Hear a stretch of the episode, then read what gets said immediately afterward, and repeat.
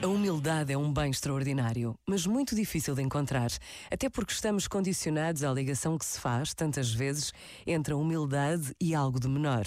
Mas os grandes homens e mulheres de todos os tempos, de um modo particular, os santos e santas da Igreja, sempre foram claros na procura da humildade como meta de vida, como bem a alcançar. Discretos, rápidos a elogiar, lentos a criticar. Por vezes, basta a pausa de um minuto para nos determos sobre uma palavra com vontade de encontrar nas nossas vidas. Humildade. E Deus acontece. Pensa nisto e boa noite. Este momento está disponível em podcast no site e na app.